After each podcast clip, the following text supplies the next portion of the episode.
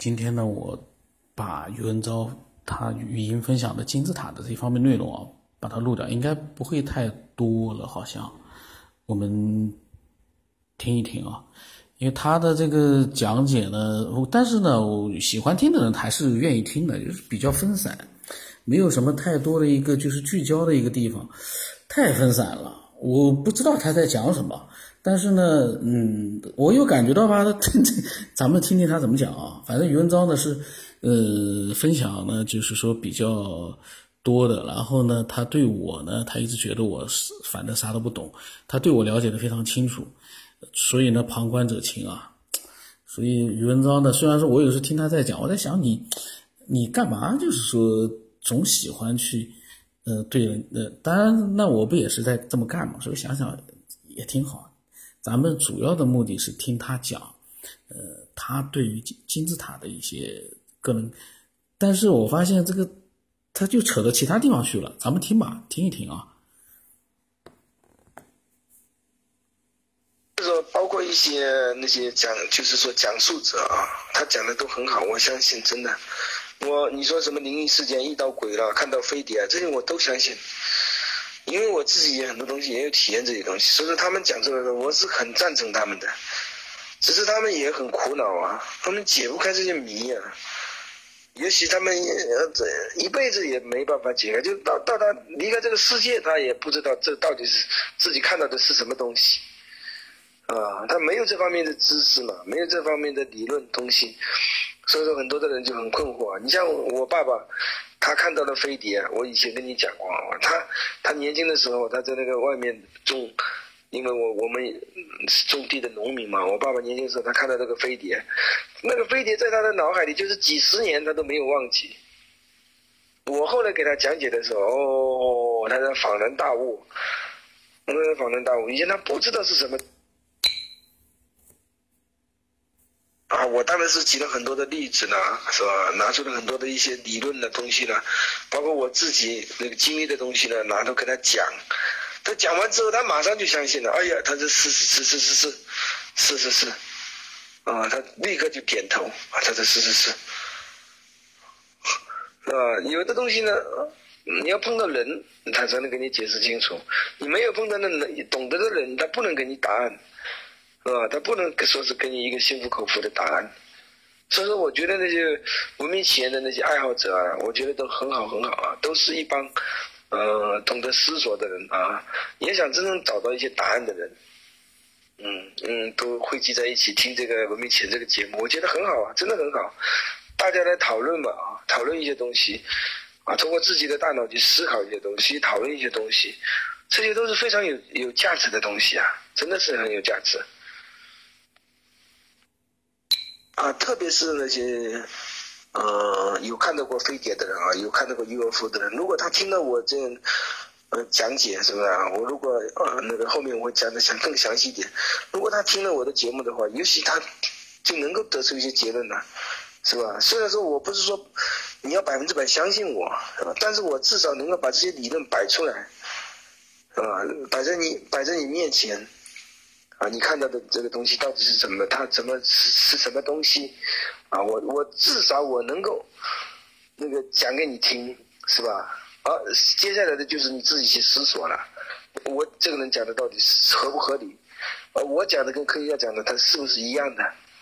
至少我们有要有一个这样的逻逻辑性的一个理念，一个理念思考一些问题。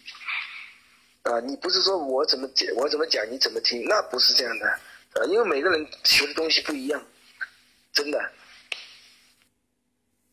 因为每个人他学的东西他是不一样的，每个人的环境他不一样，是吧？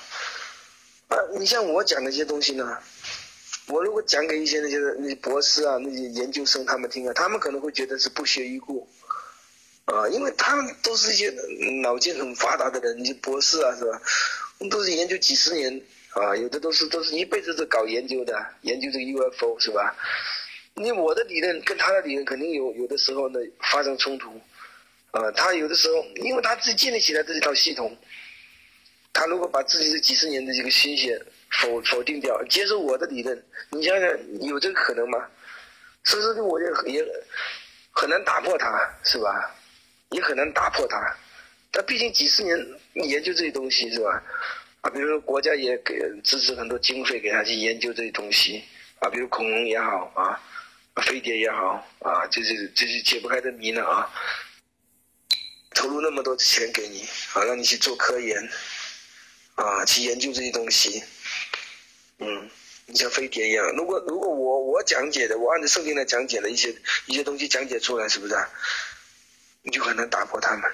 我不是说每一个都不能打破，但是至少有大部分的人他是不会接受我的理论的，他是不会相信我的，这也不奇怪呀，是吧？因为每个人的经历东西不一样，啊，也许他没有经历像我这样的，啊，被这个邪灵这样的附身啊，这个鬼啊这样缠绕我，他没有体验这些东西，所以说我讲出来的东西，他很多对他的他没有经历，所以他不会往这方面去去考虑什么上帝啊，什么耶稣啊，他不会考虑这些东西。他不会考虑这，投入那么多钱给你，你想，你想啊，一个一个纯粹搞科学的人，他科学上那么多成就，发表那么多的论文，他的论文甚至已经已经看到国际国际那个刊报上已经刊刊载他的论文，啊，如果他他相信我说的这个 UFO 是来自伊甸园，啊，伊甸园在属灵的空间，啊，他如果接受我的理论，就等于是把他自己理论推倒了，他能接受吗？是吧？他如果接受我们的理论的话，接受我们主的牧师理论的话，那这个饭碗肯定是砸了。那他那他愿意吗？他肯定不愿意啊！啊，即使我讲的再再合理，很多的人也也也不是说都能够接受，真的。但是我们真正去思考的时候，啊，我以后要讲的那些内容，你真正去思考的时候。啊，你去反复去想的时候，你你会得出很多的结论，啊，因为这些内容都非常深奥的内容，不是这些内容呢，不是说凭脑筋想，啊，我讲的这些内容呢，不是说我们用脑瓜去想就能想出来的，这不是的。有的内容不是那个智慧者，不是那个那个主宇宙万物的主管者、主宰者、智慧者赐给你聪明智慧，赐给你悟性，赐给你启示。你有的东西你没办法理解的，真的是这样子。谁要不赐给你智慧，不赐给你领悟，不赐给你那个启示，没办法解释，真的没办法解释。你靠我们人的大脑去想，你就是想了一辈子，你也想不明白。你真的想不明白，没办法解释，真的没办法解释。所以说，你看现在这个世界未解之谜出版了，有多少的东西它解不开啊？很多东西是没办法解的，是吧？解释不了。你现在的科技呢，没办法理解的东西，怎么去解释呢？啊，你像我以以前说的那个麦田怪圈也一样。啊，你你就像我上上次说的那个麦田怪圈嘛，其实麦田怪圈有很多方面，我也很多没有讲出来的，因为那要讲的太多太多太多了，那些理论那些东西啊，太多太多了，我我没有讲，也讲不了那么多，是吧？所以说我只是做一个理论去讲解。啊，今天我刚才看了一下，就是有关那个麦田怪圈啊，就是二零零九年的时候。啊，是七月份的时候啊，就是有一个英国的警察，他就是晚上下班的时候嘛，经过一个麦麦地嘛，那个那个警察是在那个威尔特郡的啊。我们知道那个威尔特郡的非常非常多的车，非常非常多的，每年都会出现很多的麦田怪圈嘛，特别是威尔特郡。那天就是零九年的时候，是七月十四号那天，就是晚上下班嘛，就那个那警察从那个麦地里经过的时候，就正好。正好就发现了这个三个，就正好发现了一个穿三个穿白色制服的人，在在麦站在那个路旁边那个麦田麦田旁边，那个路旁边正好是有个麦有有有有大片的麦地啊，那个三个人正好是在那个麦地里，啊，三个穿着白色衣服的人，三个穿着白色制服的人，啊，他那个那个人的身高大概是一米八，啊，一米八。啊，可能可能是也有超过一点点，可能是一米八五也说不定。但是，呃，他说是一米八，但是我相信是一米八。啊，他是这个金黄色的头发，乳白色的肌肤，这个就是非常正确。他看到的就是伊甸园的人。啊，我以后会详详细细的说明伊甸园的人。啊，他是如何生活的？我我以后可能会详细的讲解这一点。那警察看的是正确的，真的是正确的。这个新闻的话，当时也很多的人，嗯，也采访他嘛，哦，他也自己也做了很多的那个，啊，就是当时那个警察觉得，觉得这个三个人可能也是警察，穿着白色的衣服，他是这样说，他们穿的是制服。这就对了，伊甸园的人就是那样的。其实伊甸园的人他是，他跟我们其实是有的东西是不一样的。他这个呢，我有一个问题，这么简短的一个描述，身高肤色，他就确保这个是伊甸园的人，我就在想，余文昭这个太随意了。就照这样讲的话，伊甸园的人，首先他没见过，他只是从别人嘴里头听过描述，看过几张图片。现在在这个新闻里面描述了一个一米八什么什么，他说这是伊甸园的人没错的，猜个我们听听啊，我跟宗教有关的我必须要跳过去了。我现在可能提前的讲解一下，就是说那个警察看到的外星人就是我们的，也可以说是兄长吧，他跟我们是拥有同样的同样的始祖，啊，他们的始祖也是亚当跟夏娃，只不过是那个。他们是没有在亚当跟夏娃没有在这善恶国之前生养的后裔，啊，没有在这善恶国之前是没有犯罪，那没有犯罪之前生下来的人都是无罪的，所以无罪的人他们是不会像我们这样会死，因为罪的工价乃是死，所以我们都会死，啊，伊甸园的人那里没有死亡，那里的人都是永生，不像我们啊几十年上百年。就好了，结束的是一生，是吧？那里的人是没有死亡的，伊甸园跟我们是不一样的，那里不是说是，嗯，像我们地球上啊有汗流满面。我发现就是当时那个警察觉得刘文昭啊，他说讲金字塔，讲讲到后来吧，就变成伊甸园了，又描述他心目当中的这个神所居住的地方伊甸园了。嗯，我我不知道余文昭他他什么时候会听到这个录音啊？我就在想，嗯，还是应该理性一点去面对他所说的神的属灵空间啊，什么伊甸园啊，这种没有任何人看到过的东西，存在于某些人的一个讲述当中。但是他却狂热的相信，这我个个人感觉啊，非常符合走火入魔的这样的一个状态。这你你都没见过，你刚才看到文章里面讲到了一个呃金发的，你就说这是伊甸园的，这个你你怎么能这么简单的就去做这样的一个判断呢？这太草率了，我都吃惊了，因为我在想。这个宇文昭有点特特别的随意啊，这个那里的人基本上是不用说是，呃，不用说像我们这样子汗流满面啊，那里的人过得很悠闲自得，啊，就像我我以前我也是稀里糊涂的信嘛，不理解这些属灵的东西，也不理解什么金字塔啊这个这个，买讲的时候不是说光讲给你听啊，他讲的时候。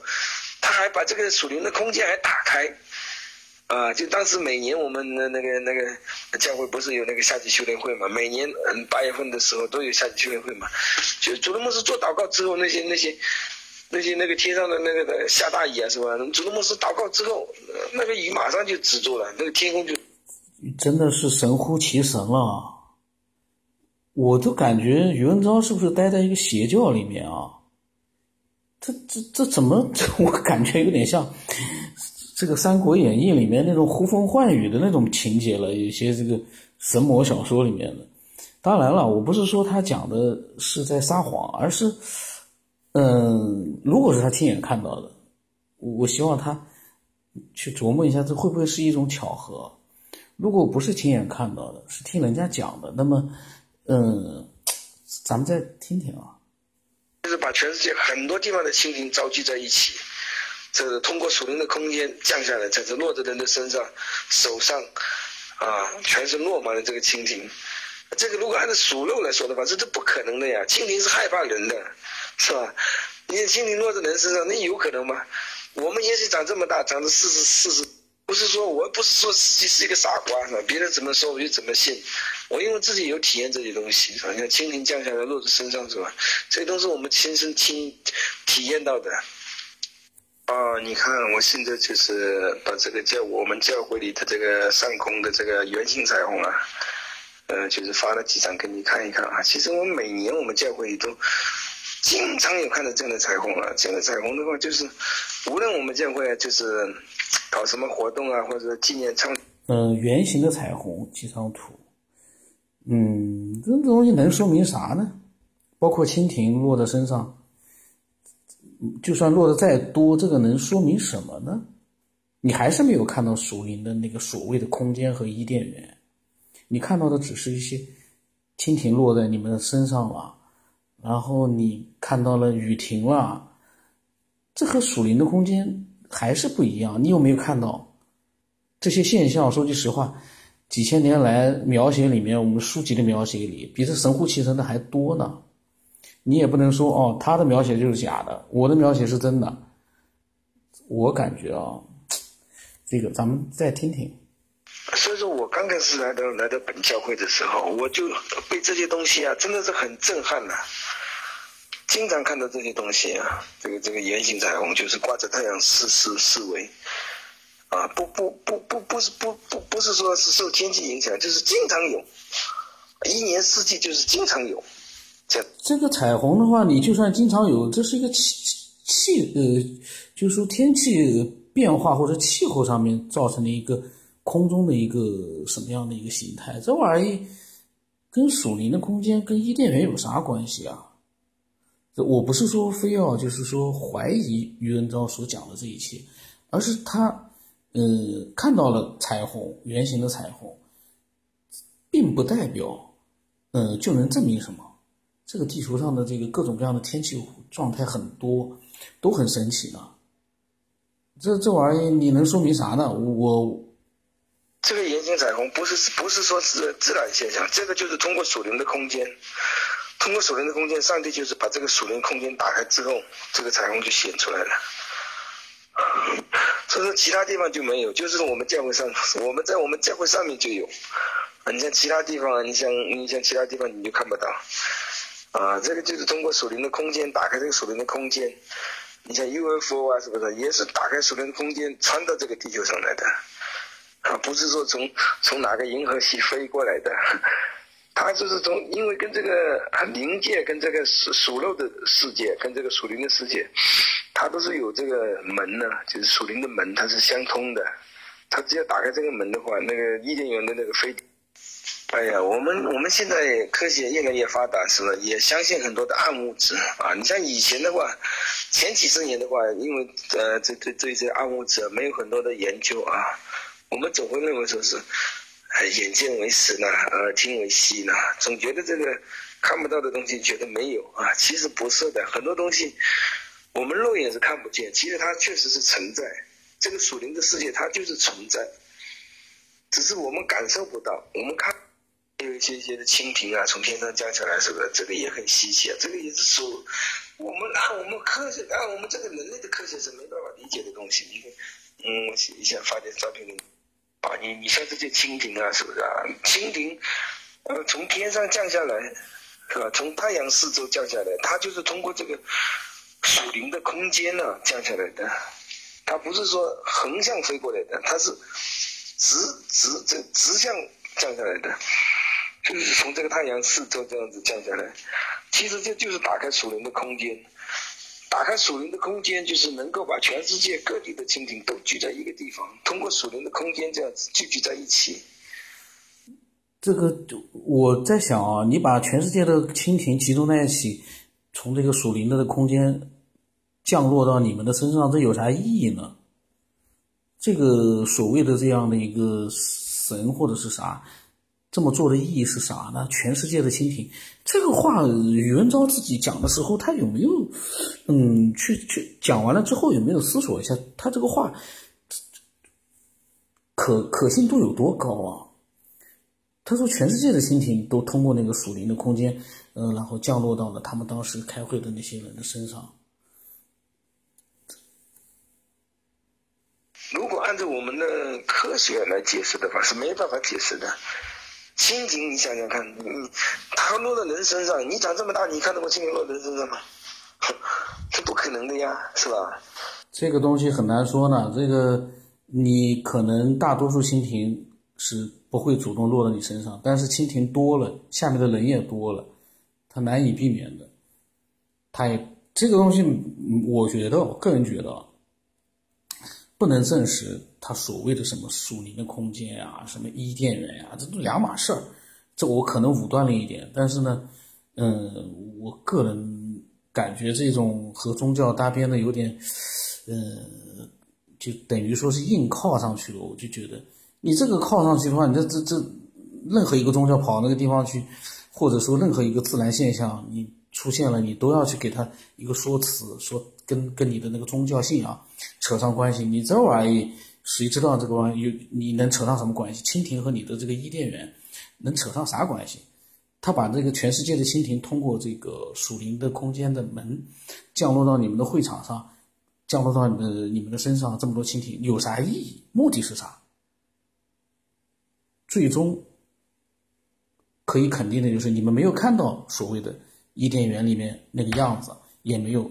进入属灵的空间，你们啥还是啥都没有接触到，只是这些现象没有意义的现象，你们把它当成了好像是哦伊甸园造成的属灵的空间的门。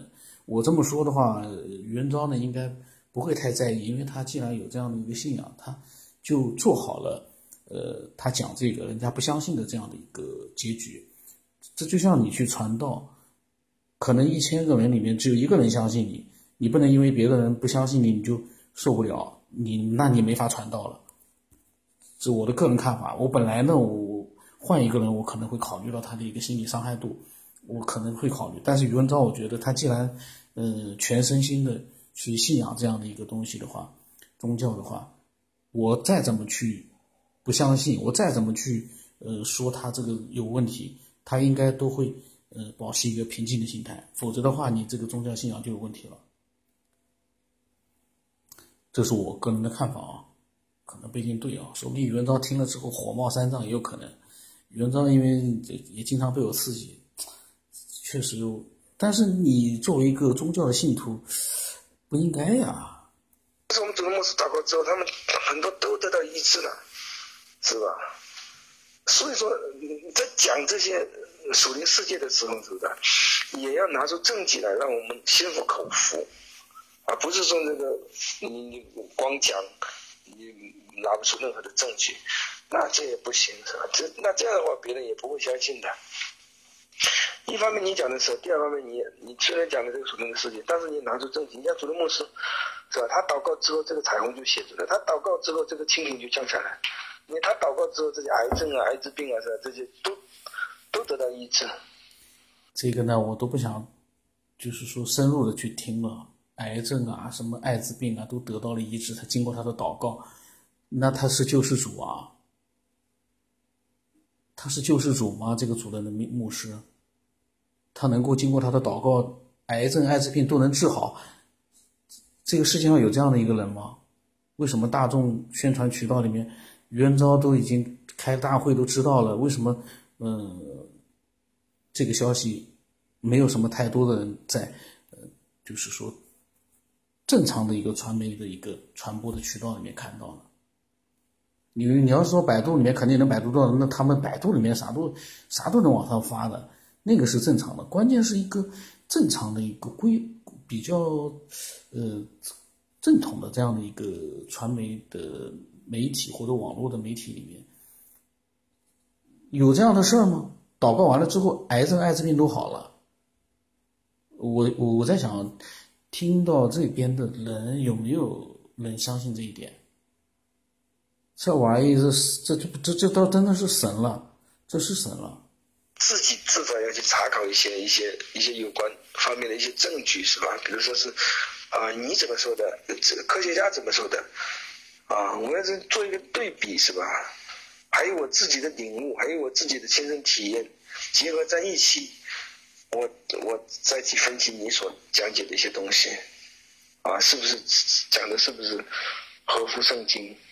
啊，不能说是乱讲，乱讲那不行的，是吧？你乱讲，你谁谁会相信你呢？没有人会相信你啊。那比如主任牧师讲这个麦田关系，他也讲了很多，是不是？他拿出了理论嘛，让我们能够相信。啊，讲这个这个属灵的空间，这个这个 UFO，特别是讲 UFO，讲了很多很多，啊，讲的我们真的是非常非常的佩服。啊，这个是这个是有关这个麦田怪圈啊。呃，那么因为他这个这这一段呢，他分享的确实是很多，然后里面其实我都跳掉了一些内容。嗯，因为呢，有些东西说句实话，你神乎其神的过头了，那玩意我就没办法去录了，因为它，嗯，属于就是说挑战了正常人的一个这个对这个世界的这样的一个最基本的认识了，也没有那么严重啊，就是说有些东西你说。蜻蜓啊，那个一跟平常不同的表现，包括那个祷告完了之后，演讲完了之后啊，彩虹出来了，然后嘛，祷告完了之后，艾滋病的那个叫什么癌症都好了，这些东西说句实话，有点，我我我我自己表示一个问号，我也不是说不相信，但是我觉得袁昭呢是肯定相信了。因为袁昭呢是非常狂热的一个主人牧师的信徒，那么，呃，这个主任牧师呢，既然让他就是说如此的相信啊，他下面还有很多的一个分享，非常多，哇，这么多，天哪，这这这，后来呢，就这段，嗯，讲了很多，分享的他确实分享的也很累，但是呢，里面，嗯，跟。这种宗教信仰，这种耶稣基督靠得太近的，我就有的就不能录了。嗯，那么但是呢，如果说他涉及到他自己的一些个思索啊，自己的一些理解呢，我可以录。余文昭呢，这个这个这个人呢，怎么说呢，非常。狂热的去一直在分享他心目当中的这个对世界的一个认识，其实不是他，而而是准确的讲，是他从主任牧师那边了解到的这个世界的整个的一些情况，也就是他分享的东西其实都不是他自己的东西了，他所做的就是一个他刚才讲了，你说他有他的判断能力的，他因为各种各样的一个在他面前发生的一些情况让他。死心塌地的，就是去信仰这个宗教了。那分享的不是他自己的，而是这个宗教里面的一些东西。所以有些东西是属于宗教的，那我就不能多录了，因为那属于涉及到我去传播传传播基督教去了。我呢，还是录一些他个人对这个世界的一些经过被不是被洗脑，就是经过被呃宗教，就是说。呃，灌输了一些东西之后呢，他的一些个人的对世界的理解，那都可以的，因为那还是他自己的想法。扯的有点多，我这一集呢，废话不叫废话，我可能中间扯的多，实在忍不住了。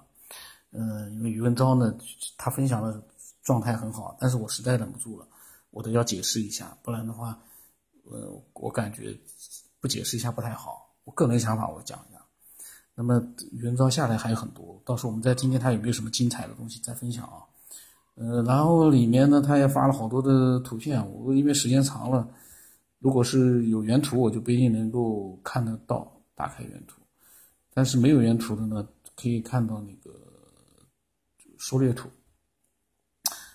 嗯，总之呢，这个节目呢，嗯，每一次录。我都能快速的从这个其他人的分享里面呢，嗯，去得到一些自己的一些新的想法，非常的好。我我在想，很多人听可能也是会引引发他的思索的，可能才会听。那么我我还是期待更多的人来分享，然后之前的呢，我都会把它录出来。因为这件事情不是一个简简单单就能结束的事情，这件事情对我个人来说呢非常的重要。嗯，前段时间有那么半年的以上的时间没有录，嗯，只是一个短暂的一个休息吧，短暂的休息。你说句实话，这玩意儿太费神了。你听他讲，你还得有的时候，你还得总，就像我刚才我有自己想法了，我的表达，这个表达吧，因为也是临时的一个想法，可能很多人还会觉得这个表达问题很多，所以呢，其实还是有点，就录完了还挺挺有点疲劳。那么期待更多人的一个分享。